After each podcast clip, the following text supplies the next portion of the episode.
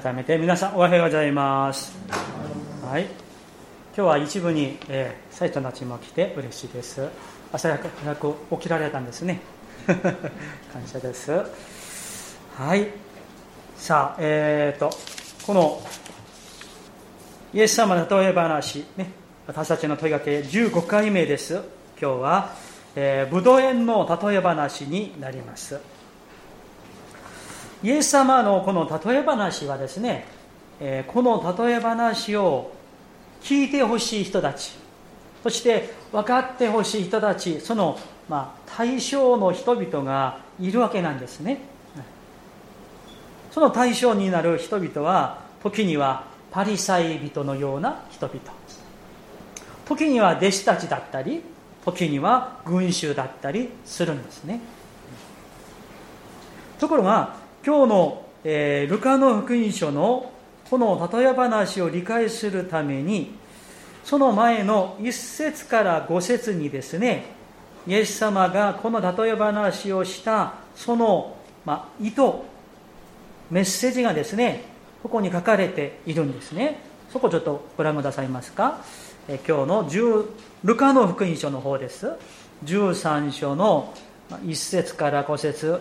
あ全部読むのは長いですので3節だけご覧ください。皆さんルカの福音書13章の3節。一緒に読みたいと思います。3はい。そうではない。私はあなた方に言います。あなた方も悔い改めないなら皆同じように滅びます、はい、実はこの文脈の中で今日の箇所6節から9節のブドウ園の例え話をされたわけですね。しかしあなた方も悔い改めないなら皆同じように滅びますよというメッセージは当然このメッセージがですねイエス様と神様の思いがみんなもう滅んでほしいから語られたメッセージではないでしょう。ね。神様の心は何でしょうか？それはみんながみんなが悔い改めてそして生まれ変わること。それが神様の御心なんですね。パリサイ人もサドカイ人たちも立法学者たちも悔い改めないで家族な心を持った人々もみんな悔い改めて本当に信仰に生きることを主が願っておられるからあなた方も悔い改めないなら皆同じように滅びますよという話なんです。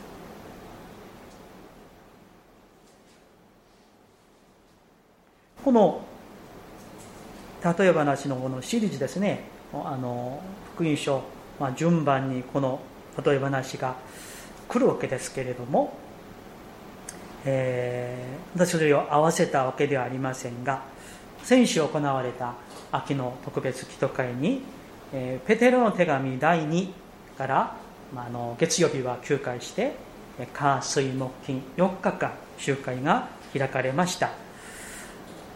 いろいろ忙しさの中でも朝昼晩皆さん出席していただきました。その中でですねねまあ、いろいろ理由があって参加できなかった方々もおられますからちょっとだけねあの味わってほしいまた分かち合いたいと思いますけれどもそのペテロのメッセージもですね神様がもう忍耐していますよ。偽預言者たち偽教師たちが教会に忍び込んで教会をかき回していてペテロは使徒じゃないか。あるいは弟子じゃないんじゃないかと疑わせるそしる神の真理がそしられる。大きな罪と外には迫害がある中でそんな中で何とか信仰を守っている彼らにですね主は忍耐して待っていてくださる。ある人たちが言うように想像の時から今から何も変わっていないじゃないか。再臨は本当にあるのか疑っていても遅らせているわけではない。ただ神様が忍耐しているんだ。その忍耐の理由は何なのか。それはあなた方に罪がないからでもなく神様がもうアホだからバカだからね何が何が何なのかわからないからその裁きをしていないわけでもない。気づいていないわけでもない。あるいは神様が傍観しているからもうどうでもいいでもない。なんで神様が忍耐しているんでしょうか。神の忍耐は救いであると御言葉にありました。それが第2ペテロ3の15節なのでちょっとね一緒に開きましょうか皆さん。せっかくですのでね。第2ペテロ3の15節。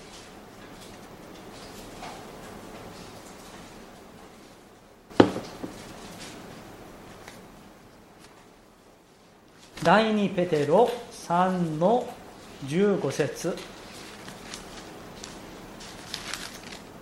新約聖書の後ろの方にあります。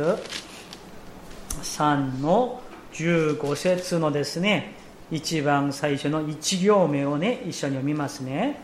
464ページですね。464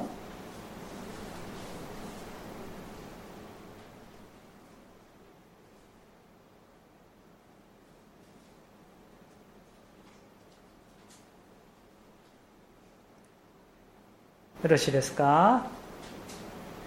第2ペテロ3の15節1行目一緒に読みますよ。せーの。また私たちの主の忍耐は救い主であると救いであると考えなさい。失礼しました。愛する兄弟パウロもその与えられた知恵に従ってあなた方に書き送った通りです。ね。アーメン。どうですか皆さん？神の忍耐は主の忍耐は何ですか？救いである。神様が救いを望んでおられるから今忍耐していますよ。2000年前も今も忍耐している。どれだけ深い深い忍耐なんでしょうか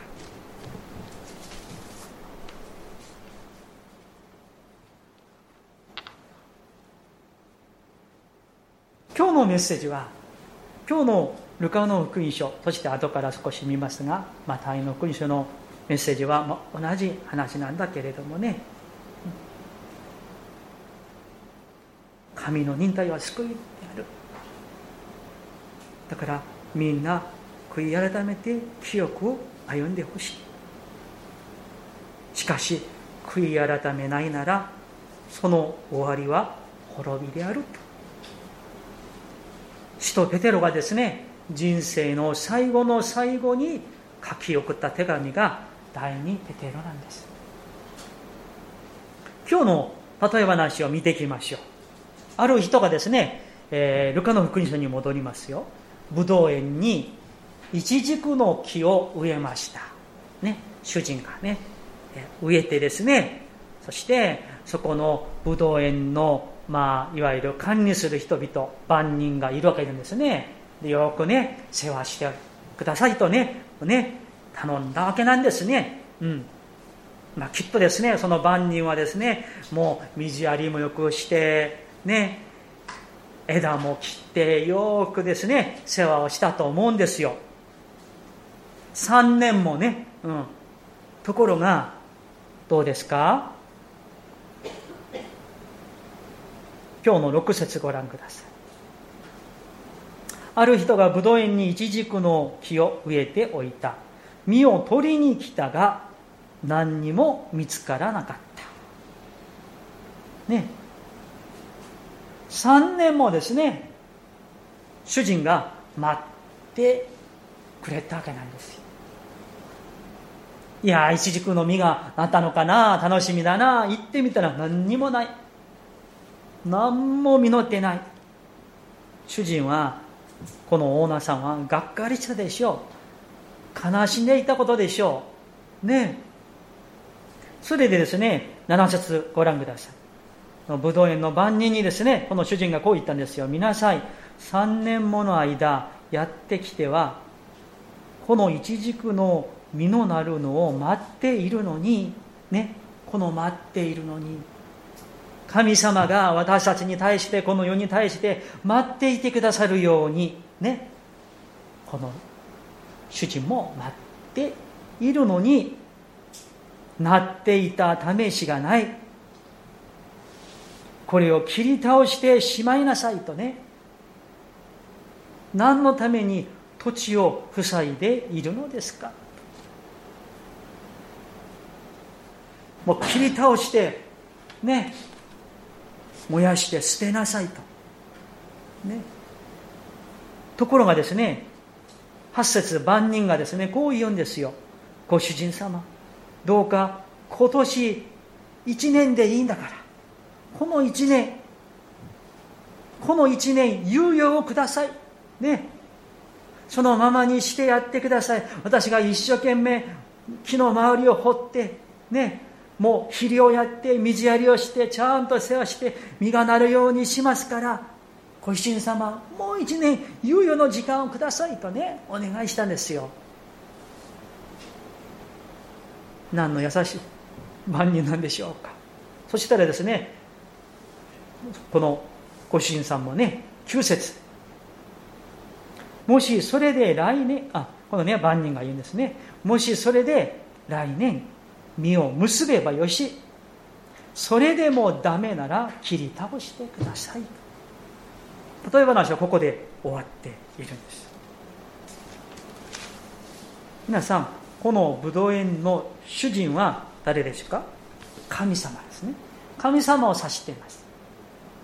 そしてこのブドウ園の番人はイエス様でしょう、ね、3年というものはイエス様の3年の働きをその期間を象徴すると理解していいと思うんですね。この一軸の木はイスラエルの人々です。今日の私たちに例えて当てはめて言うならば教会の中にいる私たちなんです。万人がですね3年の間一生懸命ね管理して水やりして肥料してね。でも実が一つもなかった。というのはまずこの当時イエス様が3年の公生涯の間ですね。どれだけ神の御言葉を福音を悔い改めと救いを神の心を天の御国を述べ伝えたんでしょうか。癒してやって死んだ者をよみがらせてですね。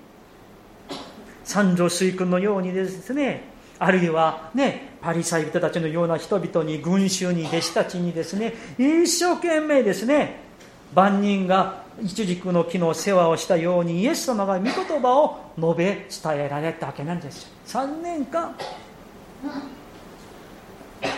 ところがですねまるでイスラエルの人々のようにこの真理の御言葉を聞いても悔い改めないイスラエルの人々が大勢いたわけなんです。神様の心から見ればそのイスラエルを見ればどうでしょうか。きっとですね神様は心を痛めておられることでしょう。一人子イエス様を使わして神の国を真理を伝えたのに聞こうともしない。悟らない。いやむしろイエス・キリストをそしる拒む否定する人々が大勢いたわけなんです。ブドウ園の主人がその万人にもうこのイチジクの木を全部切り倒して捨てなさいと言ったのは皆さん神様の裁きの神様の意志なんです。神は裁かれるという神のこの意志ご意志なんです。なぜ神様は裁かれるのでしょうか。悔い改めないから。自分の罪に気づいてないから。キリストを御言葉を拒んだからわけです。ころがですねこの番人はご神様もう一年待っていてくださいねもう掘って肥料肥やしをやって水やりをしてちゃんと実るようにしてみたいんですね。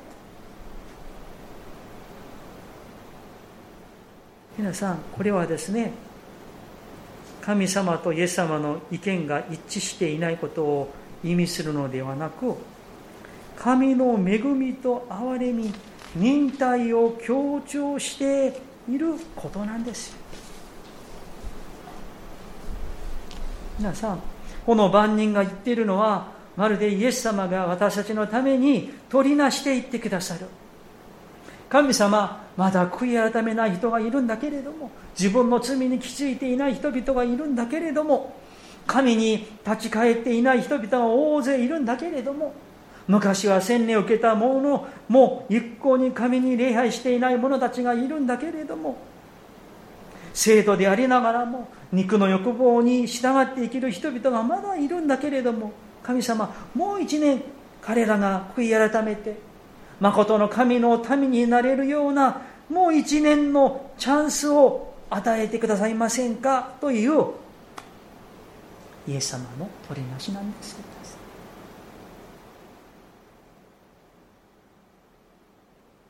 なんと大きな恵みなんでしょうか皆さん。神様の忍耐はただの忍耐ではないんですね。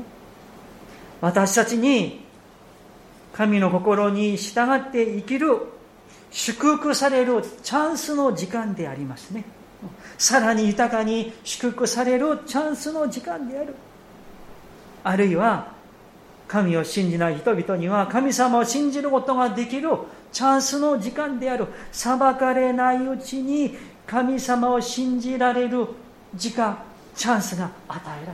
機会が与えられる裁きの猶予の時間なんです。あるいは教会の中にある私たち生徒たちはそれぞれ罪を悔い改めて清く生きるその道に歩めるチャンスが与えられている。まるでこのね一年の時間があったように。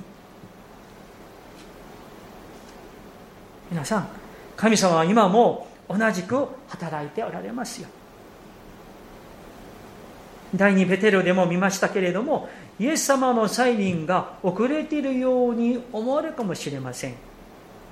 今もですねいやもう2000年前も言って今もねまだ来ていないんだからこれからも2000年ぐらいはあるんじゃないですか、えー、もう全然大丈夫。そんな焦ることないし大丈夫よ。イエス様すぐに来ませんよみたいな声があったりしますね、うん、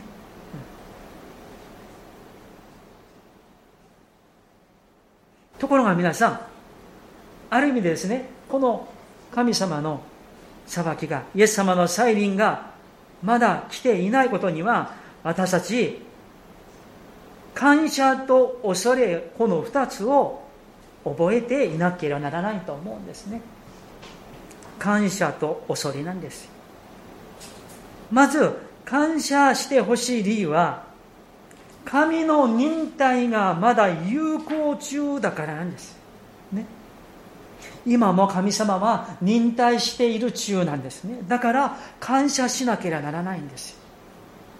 全ての人が誠に悔い改めて人生の向きを変えて神様のために誠の信仰の人に生きるように神様が待っていてくださる。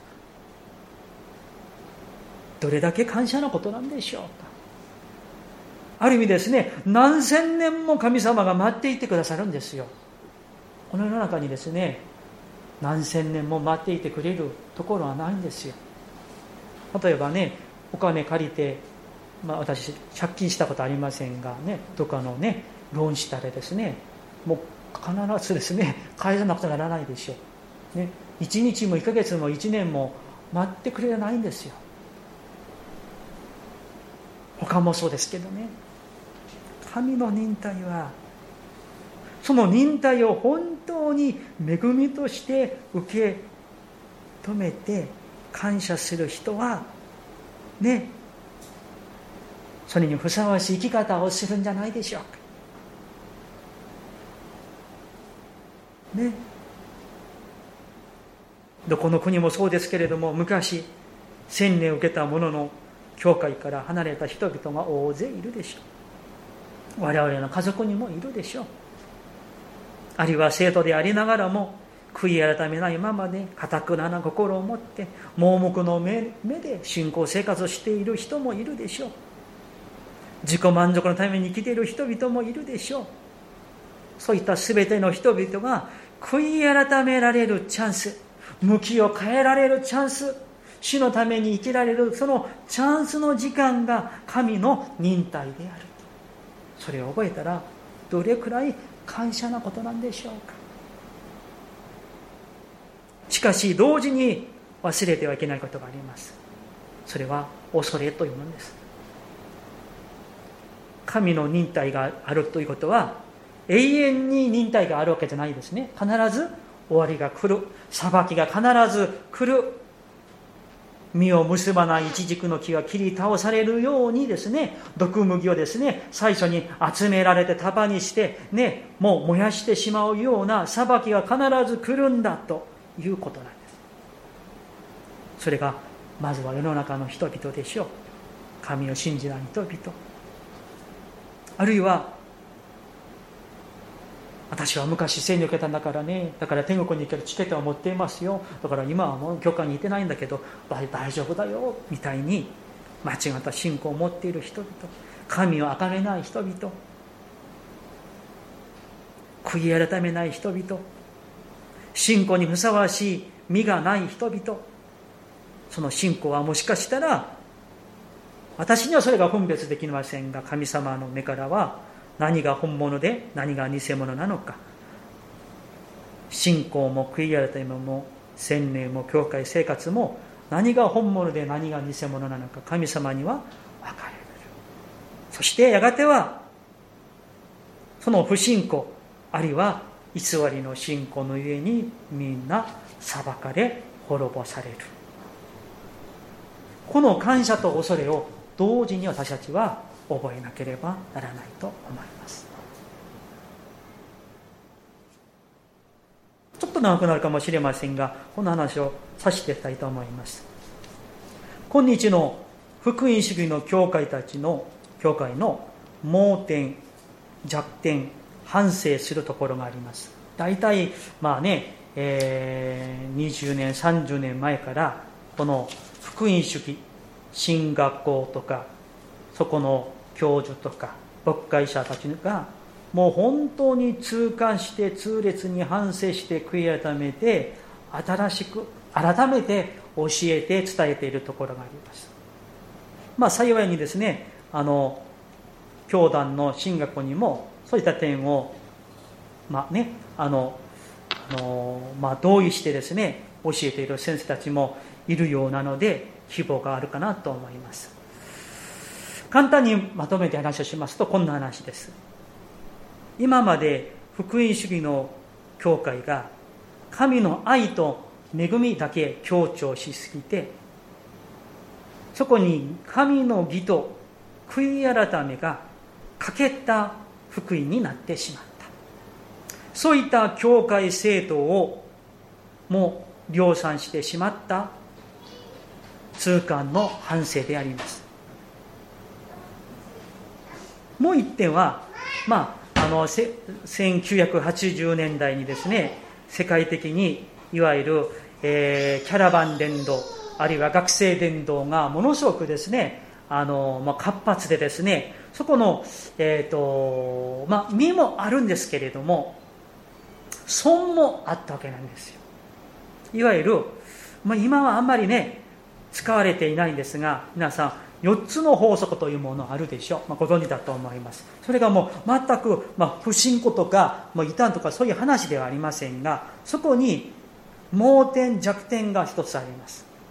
それはですね私も若い時にね学生の時によくやりましたけれどもそこに、ね、例えば公園にいてですね誰かのおじちゃんにですねあの4つの法則をね読み上げる。その人がですねあこっちの方がねあのイエス様を受け入れますか？はい。そしたらですねあなたの魂は今日救われた。もうあなたは永遠に救われた。天永遠の命が与えられた。神のためになれました。ハレルヤみたいなね伝道してきました。もちろんそこで本当に救われた人がいるかもしれませんがそういうふうにして救いを福音を安価なものにしてしまった。イエス・キリストの十字架のあの知識を本当につまらないものにしてしまった。そして今も多くの信者たちがその安価なもう間違った欠けた福音に陥っていっていることに対する反省と悔い改めが今ね福音主義教会の中で神学の中で起きているんです。ともかく皆さん神の忍耐は私たちが悔い改めて神の御言葉通りに正しく清く生きられるチャンス。本当の神と交わって誠の祝福を恵みを味わって飯と選びにふさわしい実を結んでいくことができるチャンスを主が与えてくださっている。今もなんと大きな恵みなんでしょうか。ここでまあタイの福音書の御言葉をね入れさせていただいたと思います。麦を植えました。しかし敵がやってきて毒麦をね種をまきました。最初わからないんですよ。ね芽生えてこれが麦なのか毒麦なのかわからないんですしかしどんどんどんどん伸びて育ったら後からどうですか？誰が見てもわかるんですよ。農夫だったらねこれがね。麦なのか毒麦なのかこれが稲なのか雑草なのか分かるわけなんです。最初は上がらないんです。ところがですねこの畑の主人もですね収穫まで両方とも育つままにしておきなさい。収穫の時期になったらね再臨の時なんですね。私は狩る人たちにまず毒麦を集め焼くために束にしなさい。麦の方を集めて私の蔵に収めなさいと言いましょう。皆さんこれを広い意味で見れば世界なんですね。世界に生徒とそうでない人々麦と毒麦と。これを狭く見れば教会の中に当てはめることもできると思うんですよ。麦と毒麦。あり得るということなんですよこの世界にあるいは教会の中に毒麦がないから不信仰者がないから神様がすぐに裁かれないんでしょうか？そうではない。私たちに罪がないから私たちがあまりにも清いから神様が裁かれないんでしょうか。そうではない。主は神を愛して主の御言葉に信頼してあるいは悔い改めてその信仰にふさわしい身を実らせていく生徒たちのために教会を保って守って主が忍耐いてくださるんですよ。麦のために毒麦もそこにまだいるだけなんです。しかしどうですか？借りられる時は必ず来る。収穫の時期は必ず来る。イエス様の再臨は必ず来る。そうすると不信仰の人々神を信じない人々あるいは二世教師たちのような二世クリスチャン二世牧師たち。二世生徒たちは束にされて焼かれることになるでしょ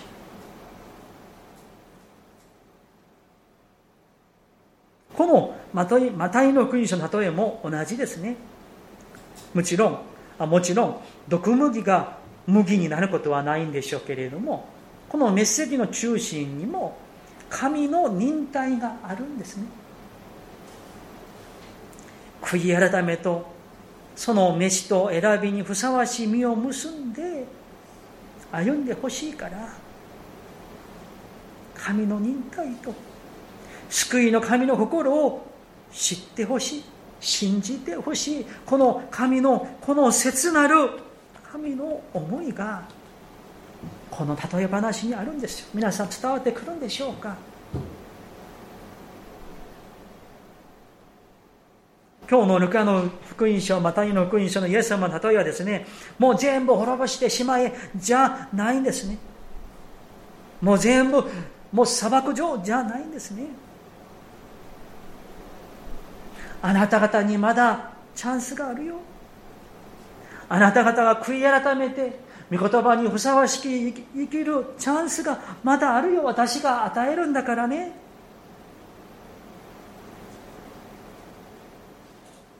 再臨が来るまで神の御言葉に従って歩んでほしい。今日も私があなたに悔い改めるチャンスをメッセージを通して聖書を通してあなたに与えている。誠の信仰を持ちなさい。罪を悔い改めなさい。欲望に従って生きる生き方を捨てなさい。清く歩みなさい。あるいはイエス様を信じなさいという神の忍耐のメッセージであります。しかし今日の例えにも出てきているように神の忍耐は永遠に続くわけではありません。そして遅れることもありません。神の時はイエス様の再臨は必ず来るということです。そして麦は神の蔵に入れられるように神の本当の生徒たちは神の国に迎え入れられるでしょう。しかし毒向きのような人飯と選びにふさわしい実を結んでいない偽クリスチャンたち偽牧師たちは必ず裁かれる。焼き尽くされるということを思いましょう。メッセージを終えたいと思います。私たちは皆罪人です自分の何一つ自分の行為では思いでは言葉では救われるものはありませんただ私たちを召して選んでくださった神の恵みによって私たちは救われ生かされましたどうかこのように召して選んでくださった神様その方の御言葉と心にふさわしい清い実を結びつつイエス様の再臨を備えつつ歩んでいこうではないでしょうか。お祈りします。